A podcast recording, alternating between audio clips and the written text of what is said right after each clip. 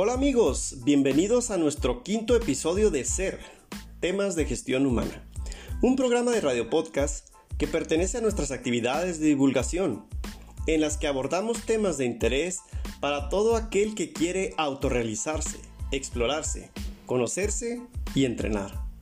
Si buscas mejorar tus marcas, el desarrollo físico o la salud, en Ser encontrarás información sobre esto además de paz y una vida plena charlas, disertaciones, talleres y conferencias, clases, prácticas y asesorías.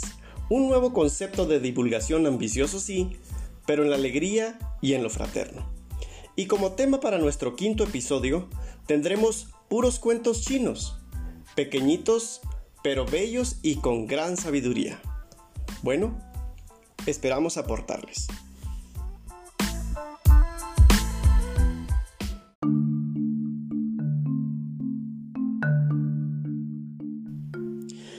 Cuando era niño, las personas de la edad de mi padre le llamaban cuentos chinos, a lo que más tarde en los ambientes de convivencia a los que pertenezco la gente llamaría charras.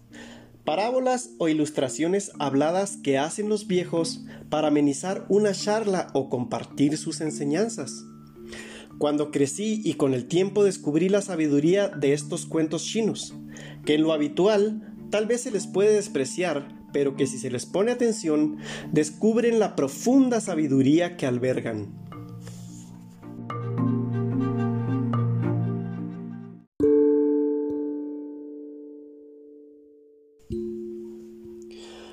Un gran maestro, venerable y anciano, estaba enfermo. Su destacado discípulo fue a visitarle y le dijo, Estás muy enfermo, maestro ¿No tienes nada que decir a tu discípulo? Eh, ¿Mi lengua aún está ahí? dijo el maestro. Está, contestó el discípulo. Eh, ¿Mis dientes están ahí? preguntó el anciano. No, replicó su dedicado alumno. ¿Y sabes por qué? preguntó el maestro, levantando apenas una mano que señalaba tembloroso, pero increpante. El aprendiz pensó durante algunos instantes. Mm, ¿No será que la lengua dura más tiempo por ser más blanda? ¿Y que los dientes por ser duros por ser rígidos, ¿se caen antes? contestó el alumno. Sin duda, dijo el maestro. Acabas de resumir todos los principios relativos al mundo. No necesitas más mis enseñanzas.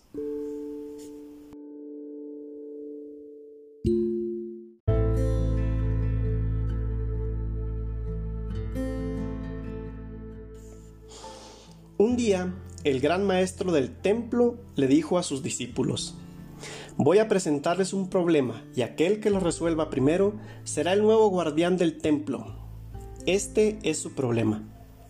Y terminado de decir esto, colocó un gran florero de porcelana en el centro de una mesa con una hermosa flor, justo debajo de una cúpula que se encontraba en el centro de la sala de meditaciones del templo.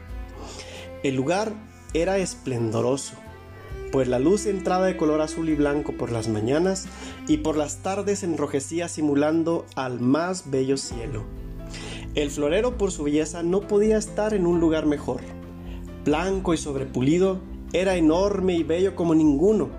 En él se podía reflejar el rostro y su brillo maravillaba al grado de a primera vista enamorar. Los discípulos contemplaban perplejos el problema por lo que veían los diseños raros y, sofisticados en la porcelana, con la frescura y la elegancia de la flor. ¿Qué representaba aquello? ¿Qué hacer? ¿Cuál sería el enigma a resolver?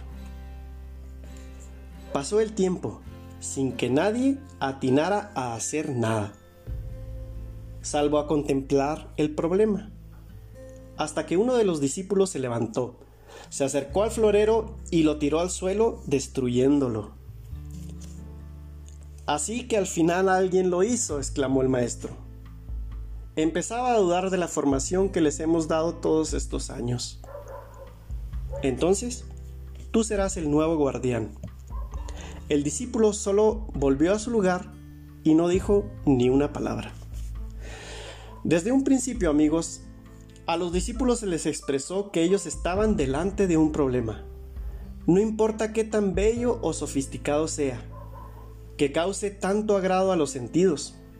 Por ejemplo, este lindo florero con una hermosa flor colocado en inigualable lugar. Si es un problema, tiene que ser eliminado.